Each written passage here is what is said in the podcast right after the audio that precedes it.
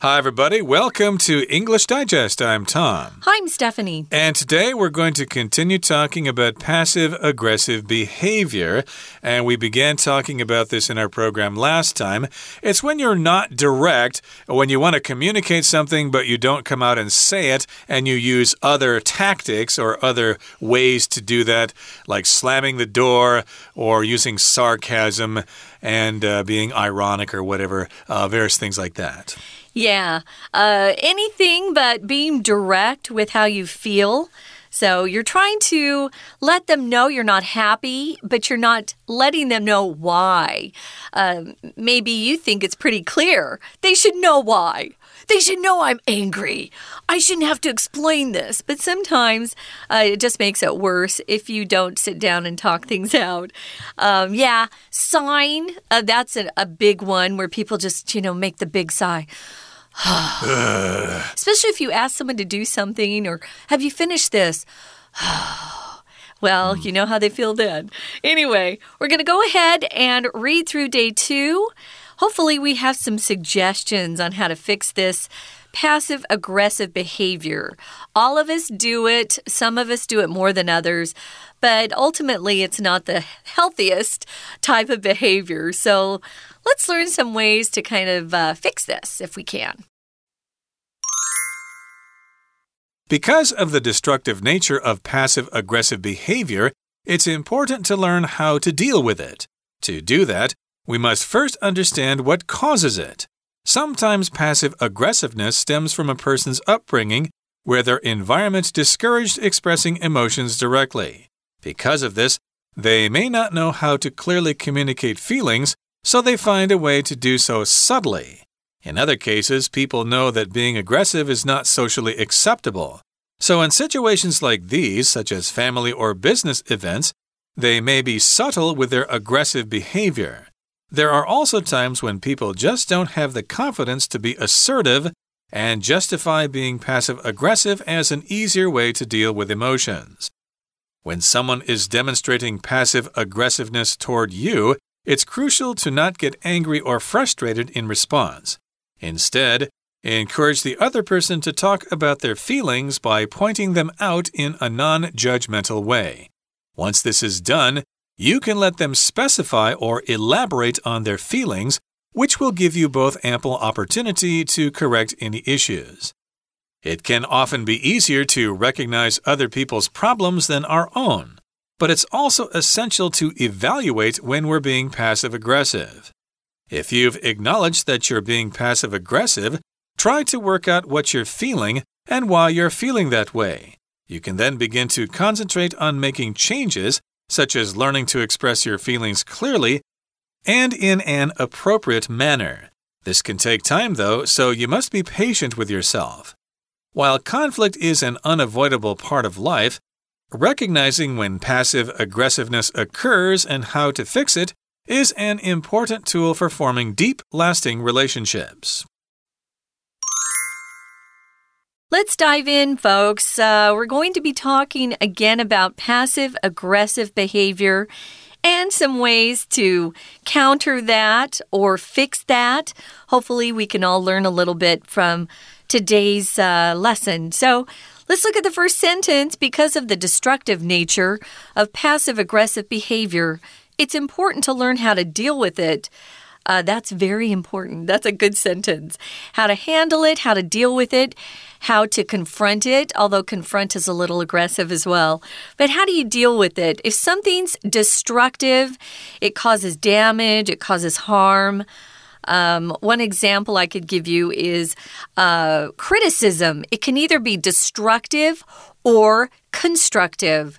Destructive means you're um, you're telling somebody all of the things they're doing wrong. Uh, but you're not doing it in a way that they can improve or they can change. You just want to criticize them. Uh, then there's constructive criticism, where someone looks at what you do and they say, Well, you can improve if you just change this a little or change this a little. But you're doing it because you care about them, you love them, or you just want to see them get better. Uh, so there's a very big difference between being destructive and constructive. So, we would also use destructive to talk about uh, the strength of things like earthquakes mm. and typhoons. They can be extremely destructive and damage things to the point where uh, they've been destroyed. Exactly. I uh, once saw a destructive uh, tornado once many years ago. It uh, blew down many houses and things like that. So here we've got the destructive nature of passive aggressive behavior. And because we have this, it's important to learn how to deal with it. So we all agree that being passive aggressive is probably not too good for our relationships. It just makes them worse. It does not address the problems directly. So we need to learn how to deal with this situation. And to do that, we must first understand what causes it. Indeed, uh, in order to fix a problem, we need to understand the cause. Sometimes passive aggressiveness stems from a person's upbringing, where their environment discouraged expressing emotions directly. So that may, that may be part of a person's background. When they grew up, they were not encouraged to express themselves. Uh, every time they tried to give an opinion or something, they were just told to shut up or that's not a problem. Why are you making making a, a mountain out of a molehill. Uh, so that person probably understood that, hmm, if I want my problems to be understood, then I have to use this passive aggressive behavior. Well, maybe uh, some of these folks growing up had uh, parents who perhaps uh, spanked them or hit them or did something to them that way if they expressed. Uh, you know, some negative opinion. So you learn to keep your mouth shut so you don't get hurt. Uh, so that can be hard too. We use stem from quite a bit, don't you? Or don't we? Uh, hmm. to stem from something, where does it come from? it stems from or it comes from. Uh, we get tired of using the same phrases again and again. So uh, learn this stems from, and you can use it instead of comes from. So stems from. Uh, a person's upbringing, how you were brought up, how you were raised. And sometimes those environments are very different for people. And that can have a huge impact on a relationship. So get to know what your partner or your friend is used to, and then try to come up with a way to communicate more openly after you figure out you know, what everyone's good at or bad at. Uh, because of this, they may not know how to clearly communicate feelings. So they find a way to do so subtly. Uh, kids that have been uh, taken from their parents, maybe their parents are in prison or uh, have been arrested for something, um, those kids sometimes have a very hard time in foster homes or when they're adopted. Um, they haven't been taught how to express themselves. So they will probably be more passive aggressive or maybe just aggressive. And you need to find a way to learn how to communicate with them, especially because it will be invaluable for them to learn as they grow into adulthood. So it says in situations like these, such as a family or a business event, uh, we have a lot of those. Uh, they may be subtle with their aggressive behavior. Yeah, I mean, my family is pretty uh, open in saying what we don't like. Uh, I have a loud family, and we pretty much tell each other how we feel or if we disagree. But we've had people marry in to our family, in laws, of course, brother in law, sister in laws. They're not used to that, and so it can be difficult for them. Um, so it's good to sit down and talk about how you communicate. Uh, I'm also thinking of situations where people are kind of, uh, well, they kind of all agree that we're supposed to get along and there aren't supposed to be problems. Oh, yeah. So uh, you might be thinking, well, why are you saying something about that? That's not a problem. Be cool, man. We're all cool here. We're all friends here. There shouldn't be any problems here. Why are you mentioning this? So, indeed, some people may be afraid to uh, mention something that bothers them because it will kind of upset the unity of a particular group with your coworkers and your family members and stuff, stuff like that. Now, we went on to say in other cases, people know that being aggressive is not socially acceptable. So, in situations like these, such as family or business events, they may be subtle with their aggressive behavior. So, indeed, if you are aggressive, some people won't accept that. So, you think, hmm, then I guess I better be more passive here to let people know what I want. And there are also times when people just don't have the confidence to be assertive and justify being passive aggressive as an easier way to deal with emotions. So, indeed, a lot of us aren't really trained to be assertive. That's why we have this thing called assertiveness training. Like a lot of women in the business field, for example, uh, they don't really ask for raises from their bosses because they lack that assertiveness. They're just really afraid of hurting people's feelings or upsetting the boss or something like that. So, they try to figure out another another way uh, to get to ask for a raise or something, they be passive aggressive instead of being assertive or direct. Yeah, let me uh, for a minute talk about the difference between these two assertive and aggressive. I have seen job offers on the internet uh, written here in Taiwan where they say they want an aggressive salesperson. Please know that that's not the term you want to use. You want you want to have an assertive salesperson, not an aggressive salesperson. Aggressive sometimes uh, connotes or gives that negative attitude or that negative feeling uh, that you don't want to have in employees. Mm. So if you're assertive, you're confident and you're sure of what you need and want, and you just say it. You just go forward, but it doesn't have to be hurtful to anyone else. Aggressive, sometimes uh, it sounds a little bit violent. Sometimes that person is very selfish and isn't thinking of anyone else but themselves. So be careful when you write job ads that you say you want assertiveness and not aggressiveness. That's not good. Uh, that's a there's a big difference between those two. Um, there are times when people, as Tom said, people, especially women in the workforce, they don't have that confidence to be as assertive as they need to be. And then they justify being passive aggressive as an easier way to deal with emotions.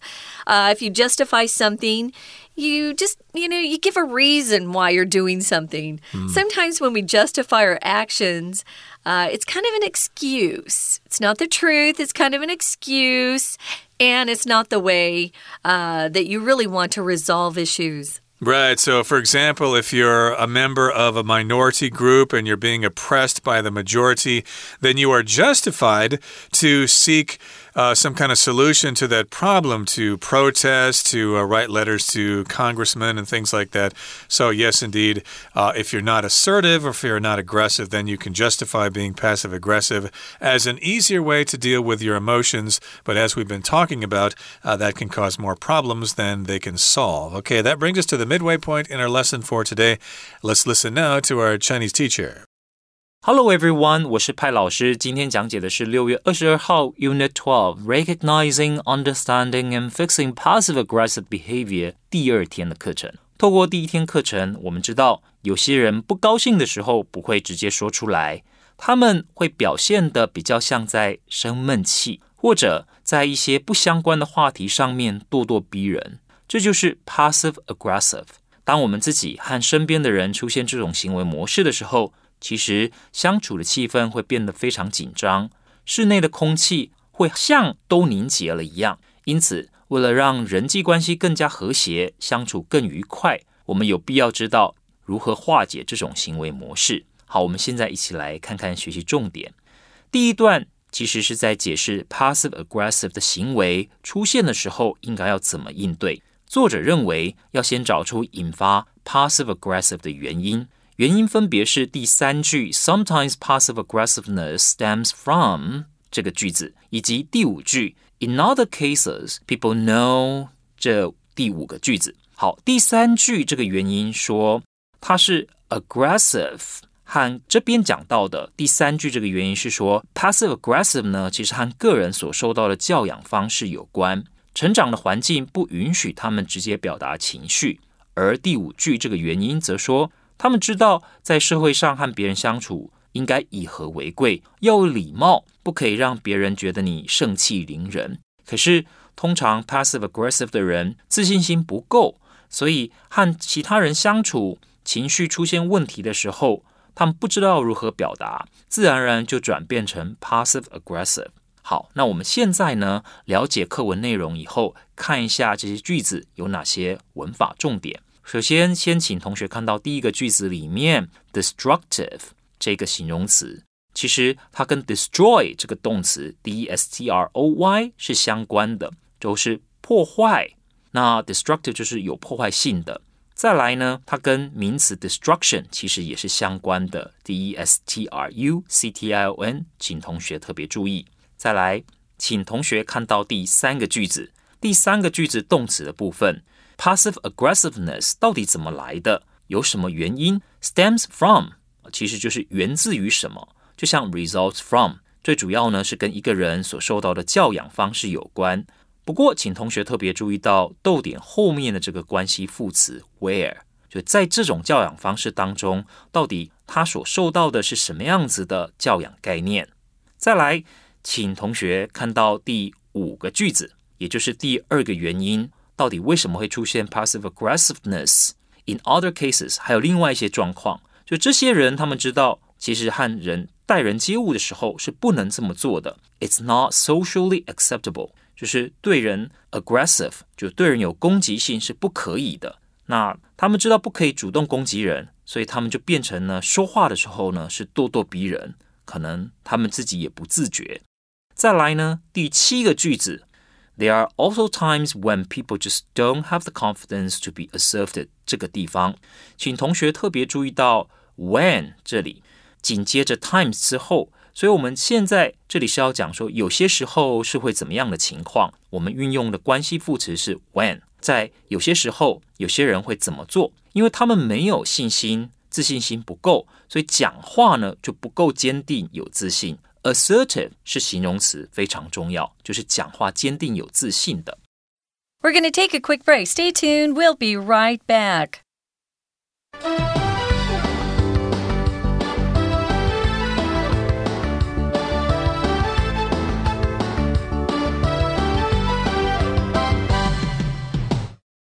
Okay, it's time for us to continue with our lesson for today. Again, we're trying to recognize, understand, and fix passive aggressive behavior. The main point of today's lesson is that uh, you need to learn how to deal with it and you need to understand its source, where it's coming from, and why people do it. Now, here in the second paragraph, it says when someone is demonstrating passive aggressiveness toward you, it's crucial to not get angry or frustrated in response. So, indeed, you can recognize this if somebody's being subtle with you or not being direct, or they slam the door, or they use sarcasm or something like that. Uh, don't get upset about that because they're probably using that approach for a reason. And if you get frustrated and if you get angry, then you've got an argument on your hands and the problems won't be solved at all. Uh, I worked with somebody who was very passive aggressive. And since I was the boss, it was difficult. Uh, if she didn't want to do something, she just, you know, would delay, delay, delay, or ignore, ignore, ignore. So I had to end up doing it. And every day I had this little slogan on my wall to remember that um, we all have weaknesses, we all have problems, and we just need to um, be more forgiving, understanding. And eventually, uh, because I didn't get angry, uh, things changed. Things got better, but uh, it was difficult for a long time. So try not to get angry or frustrated in response to what uh, seems to be passive aggressive behavior towards you.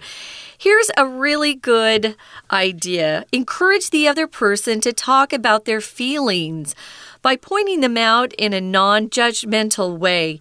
Uh, wait until you are not frustrated or angry at that person.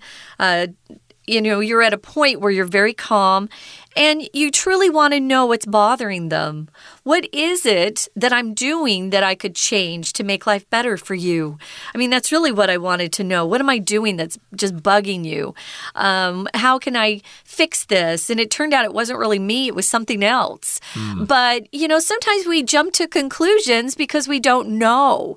We see this passive aggressive behavior and we kind of have to guess at the reason why this person is treating us this way. So, what you should do is calm yourself down and find a time to really discuss things at length uh, where you both can, you know, get things off your chest, which just means you can have a really open dialogue about what's going on. Right, so if uh, someone slams the door, you probably shouldn't say, Hey, don't slam that door. Who do you think you are? You know, try to respond to, Hey, you slammed the door there. Is something wrong? Yeah. Uh, do you want to talk about it?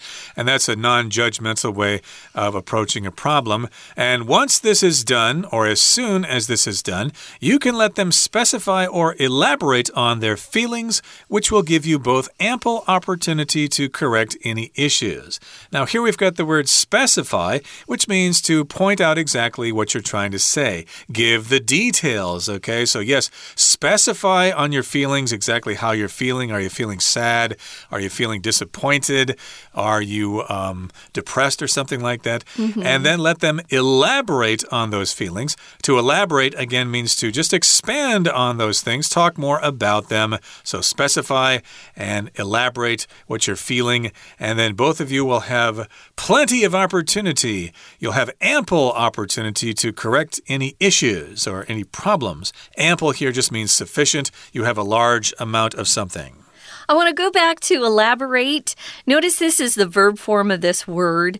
Uh, there's another form of the word that's spelled exactly the same, but it's pronounced differently. That's the adjective, meaning uh, there are a lot of uh, little details or complex details to something. Oh, uh, the design of that shirt is very elaborate. It, it, it's that uh, short I sound, it, not eight, which is what this is elaborate. Um, if someone's talking about something and you're not quite getting the whole picture, you could say, Hey, can you elaborate on this particular part? Or can you elaborate a bit? Um, and then they could give you more details and break things down for you. We hear this a lot in business. So yeah, they'll uh, give you um, give you both. If you talk to each other, it will give you plenty of opportunity to correct any problems. Ample again just means plenty of something. I have ample food for a picnic this weekend. Don't worry about it. We have plenty. Moving on to the next paragraph, it can often be easier to recognize other people's problems than our own. That's called being uh, uh, not being self aware. Mm. And a lot of people aren't very self aware. Sometimes we like to think that uh, we're doing things great, it's the other people that are messing things up.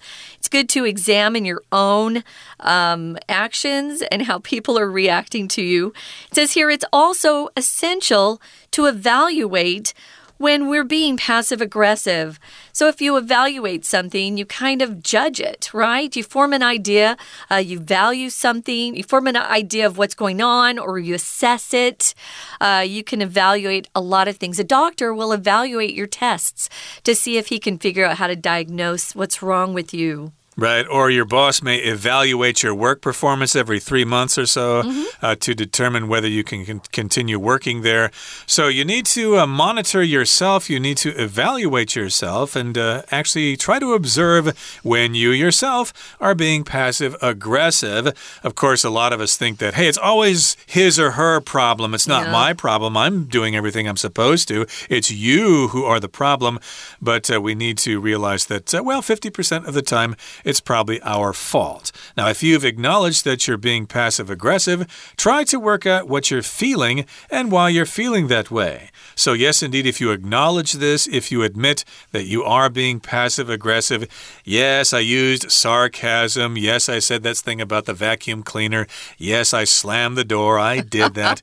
so, I guess I better deal with my feelings. I should be brave and not be such a coward and face my problems and determine why I'm feeling that way and communicate that with the person who is uh, kind of uh, puzzled as to why I'm behaving this way. If you do that, you can then begin to concentrate on making changes. To concentrate means you focus on something, uh, especially if you uh, have a test or you have a project that's coming up that you need to finish. You need to concentrate. If you don't concentrate, other things get your attention and you don't get as much accomplished. So it is good to concentrate on making changes. And here's one example or one suggestion. Learn to express your feelings clearly and in an appropriate manner. Appropriate just means suitable for that situation. I think yelling at someone probably is not appropriate. Mm. Uh, so, sitting down uh, in a calm way, or maybe invite a coworker out uh, for lunch, or maybe a coffee, tea, a drink, and uh, you know, in a nicer environment where there's not so much stress. Talk about what's been going on and see if you can open up a dialogue that way.